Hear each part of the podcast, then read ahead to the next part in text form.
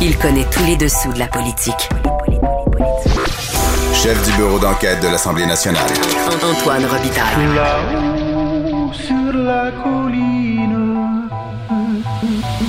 Là-haut sur la colline. Cube Radio. Bon lundi à tous. Aujourd'hui à l'émission, le ministre de l'Agriculture, André Lamontagne, soutient que le morcellement des terres agricoles que propose la loi 103 ne favorisera pas l'étalement urbain comme le craint l'Union des producteurs agricoles, entre autres. Par ailleurs, il explique le soutien de 3 millions annoncé récemment aux banques alimentaires. Il refuse de dire s'il est favorable à l'application de la loi 101 au cégep, comme certaines rumeurs le veulent. Mais d'abord, mais d'abord, c'est lundi, jour de chronique consti.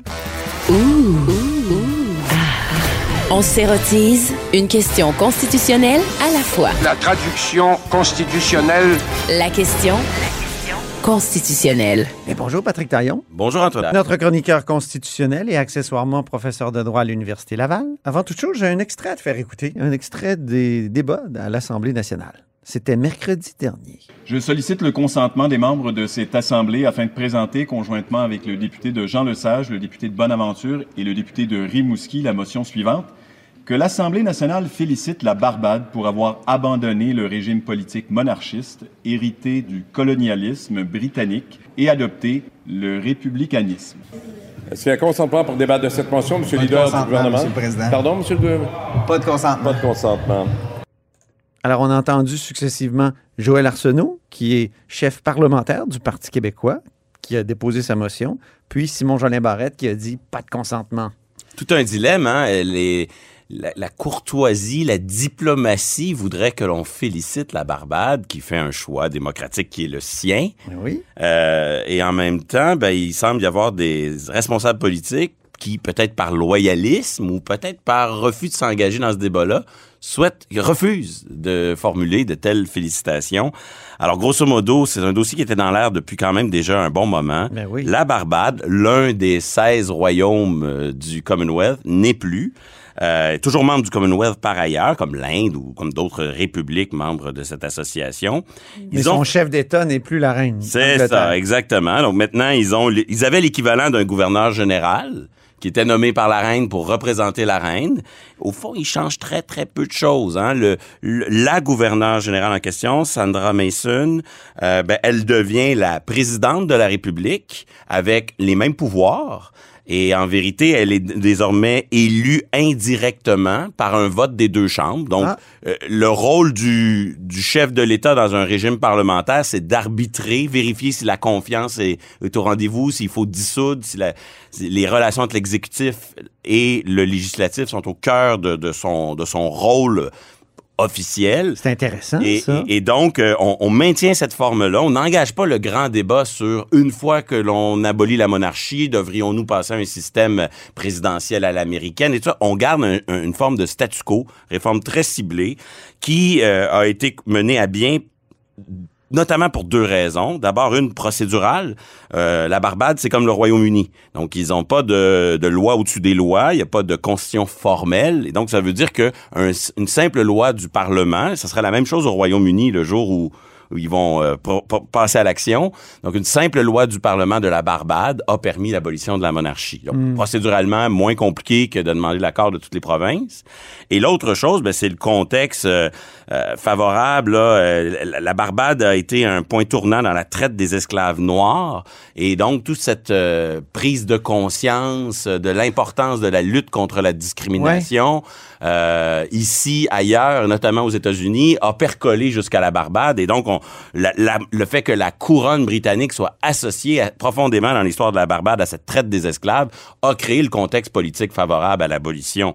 Et, et- et c'est fascinant de voir que pendant qu'à la Chambre des communes à Ottawa, on a des députés conservateurs qui refusent de débattre d'une simple motion pour féliciter et chantent le God Save the Queen. C'est Stéphane Bergeron, hein, du Bloc québécois, qui avait Oui. déposé cette motion. Je crois, pendant que le leader parlementaire de la CAQ refuse de débattre de la même motion à Québec, mais qu'est-ce que font, qu'est-ce que fait les autorités euh, britanniques? Ben, ils envoient, non seulement ils félicitent, mais ils envoient même le prince Charles, hein, le prochain roi. Il était là. Il était sur place pour offrir ses meilleurs vœux. Donc, on voit, le- c'est comme si le, le Canada est plus loyaliste, plus monarchiste que le Royaume-Uni, euh, en, en refusant de, de formuler des, des félicitations, alors que le prince Charles, lui, il est là, il est présent, il, il partage, il partage ses bons sentiments.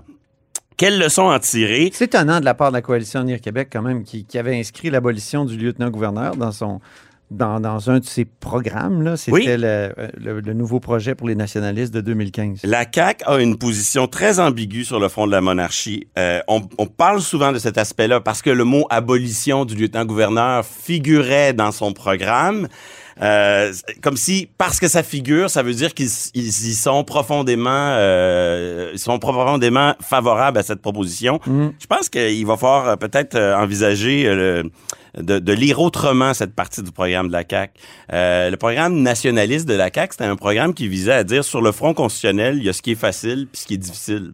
Et le fameux exemple de l'abolition du LG, c'est l'exemple qui est donné pour dire, ben attention, là, il y a certaines choses euh, qui sont vraiment très peu probables. Rêvez pas en couleur. Ça serait étonnant qu'on aille là parce vrai que qu'il y ça avait une gradation comme celle-là. Et donc, oui. il jouait beaucoup sur la, la, la gradation des difficultés, puis l'exemple, le, le graal impossible à atteindre, c'était le LG. Donc, là où tout le monde a vu un engagement à abolir la monarchie, il y a peut-être plutôt un appel au réalisme.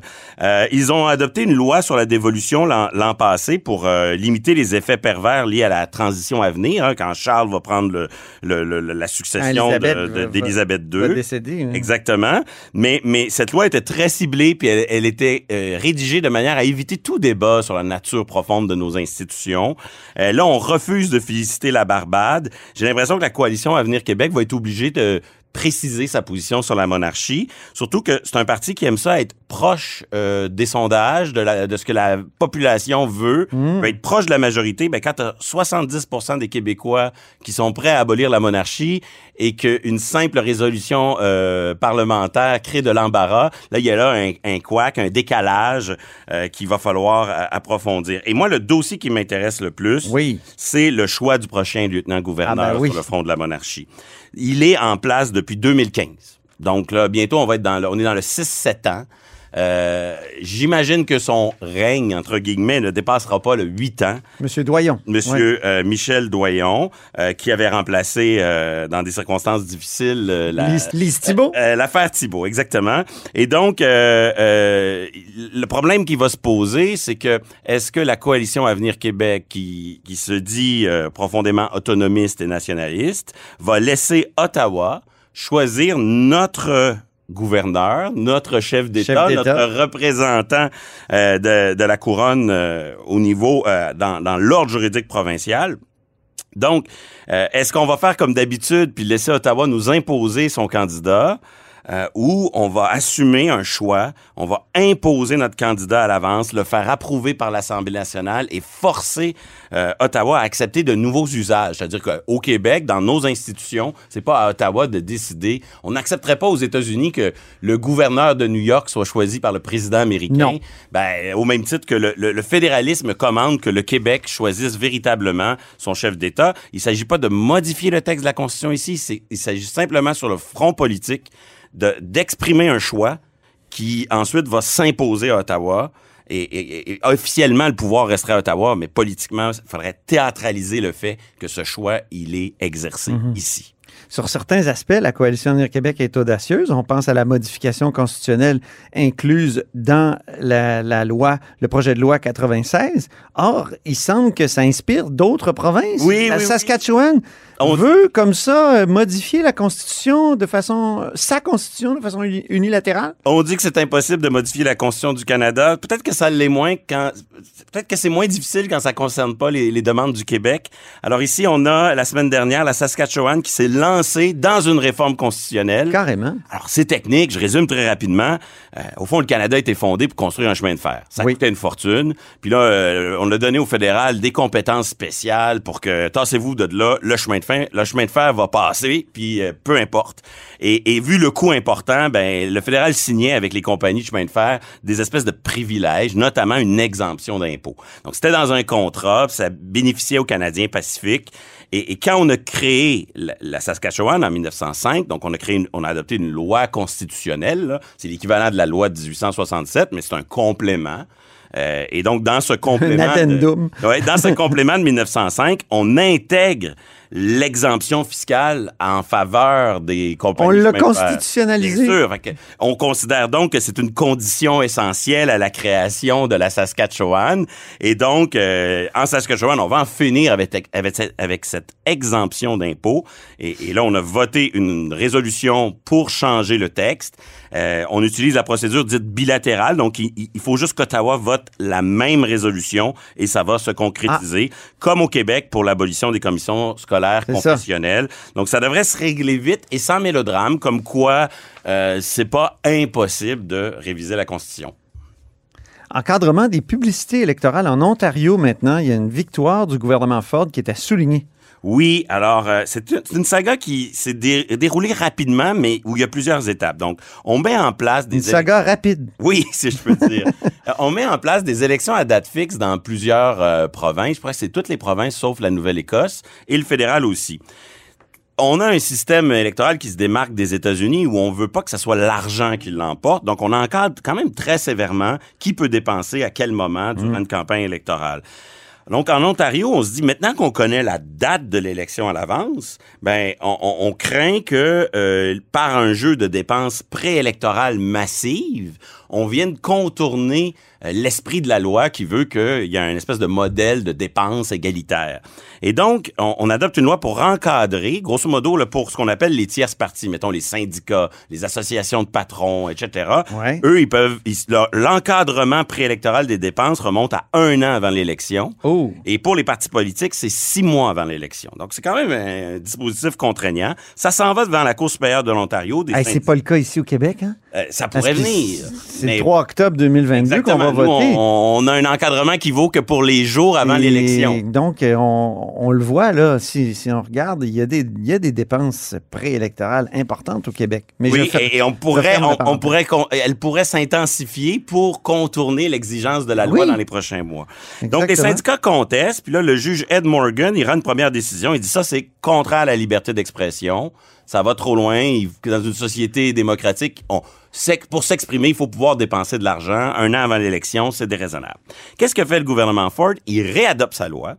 Et là, il met une dérogation à l'article 33 de la Charte canadienne. On aime ça. Une disposition de souveraineté parlementaire. Ah, j'aime ça, oui. Donc, il permet au fond au pouvoir politique de répliquer à la décision du juge, puis dire, ben, je comprends vos motifs, mais nous, c'est un choix politique assumé. Donc, nonobstant votre décision, nonobstant la liberté d'expression prévue par la Charte canadienne, on réadopte la même loi avec une dérogation à l'intérieur. Comme c'est intéressant. Et là, nouvelle contestation devant le même juge, là, Ed Morgan, par des syndicats qui contestent à nouveau. Mais là, cette fois, ils peuvent plus utiliser la liberté d'expression parce que la dérogation est en vigueur. Mais la dérogation, elle s'applique pas pour tous les droits de la Charte canadienne. Non. Et il y a un droit juste voisin qui s'appelle le droit de vote, juste à côté, à l'article 3, Oui. qui lui, Parce que c'est 7 à, 7 à quoi? déjà? euh, 2, 7 à 15. Oui, 2, 7 à 15. Donc, l'article 3 n'est pas visé par la dérogation. Donc, eux, ils disent, on va plaider le droit de vote parce que le droit de vote, au fond, c'est les élections. Puis là, c'est de l'encadrement préélectoral. Et là, euh, se posait donc la question. Juridique, on aime ça, oui. Donc, décision importante parce que jusqu'où va l'article 33? Est-ce que via le droit de vote, ben là, qu'est-ce qu'on, jusqu'où on peut tirer le droit de vote pour y faire intégrer, pour euh, ramener la liberté d'expression par la porte d'en arrière? Puis, éventuellement, dossier loi 21, euh, c'est un peu la même chose. Hein? Ah oui? Est-ce que les tribunaux doivent contrôler l'exercice de la dérogation? C'est au cœur de la contestation sur la loi 21. Beaucoup de réflexions là-dessus actuellement. Il y en a qui disent qu'il faudrait hein, Oui. limiter, euh, de- comme dessiner un espèce de couloir ou un carré de sable là, pour euh, la dérogation, mais d'autres disent non. C'est quand l'Assemblée et, et quand les législatures le décident, c'est décidé. Et c'est pour ça que ce qui s'est décidé en Ontario vendredi a- aura des conséquences importantes au Québec, notamment dans le dossier loi 21. Mhm. La décision du juge est très claire. Euh, pas de contrôle de la dérogation. Puis le droit de vote, la liberté d'expression, c'est des choses différentes. Donc vous pouvez pas euh, par la porte d'en arrière, intégrer le droit, euh, dans le droit de vote la protection de la liberté d'expression à laquelle le législateur a voulu déroger. Donc, une, une décision pro-pouvoir politique, pro en faveur de sa capacité d'exercer son dernier mot, sa souveraineté parlementaire, qui, euh, qui est intéressante et qui arrive aussi dans un contexte où, où je parlais de la loi 21 au Québec, mais c'est pas tout. Euh, en janvier prochain, je crois que c'est dans la semaine du 17 janvier, notre propre loi qui encadre les Oui. dépenses électorales, on se souvient au début des je crois 2012, Ber- la- Bernard Drinville, le gouvernement de Pauline Marois avait Ouais. limité à 100 dollars par année Mhm. le don, mac- le don, euh, le, le- le montant maximum d'un don à un parti politique. Et là, un monsieur Maheu euh, a probablement donné, euh, il est allé à un cocktail de trop, qu'il a donné 100 dollars de trop. Oui. Et, euh, et là, il conteste la constitutionnalité de cette loi-là. Donc, la décision ontarienne ne porte pas sur la même question, mais elle aura peut-être une influence dans, dans ce litige. Autre dossier un peu voisin, on a annoncé euh, euh, que l'âge limite du droit de vote allait lui aussi être contesté. Euh, ce sont des jeunes euh, adolescents de 12 à 18 ans qui considèrent que s'ils ont le droit de vote, si le droit de vote est garanti, le limiter pour les moins de 18 ans serait une atteinte déraisonnable hein, à, à- à- l'exercice du droit de vote. Ben. Alors, un dossier qui sera à suivre. D'après moi, un très bel exemple euh, où euh, je pense qu'il faut préserver la marge de manœuvre du législateur. là. Il est raisonnable de mettre certaines limites et Ben cette oui. limite-là devrait se défendre.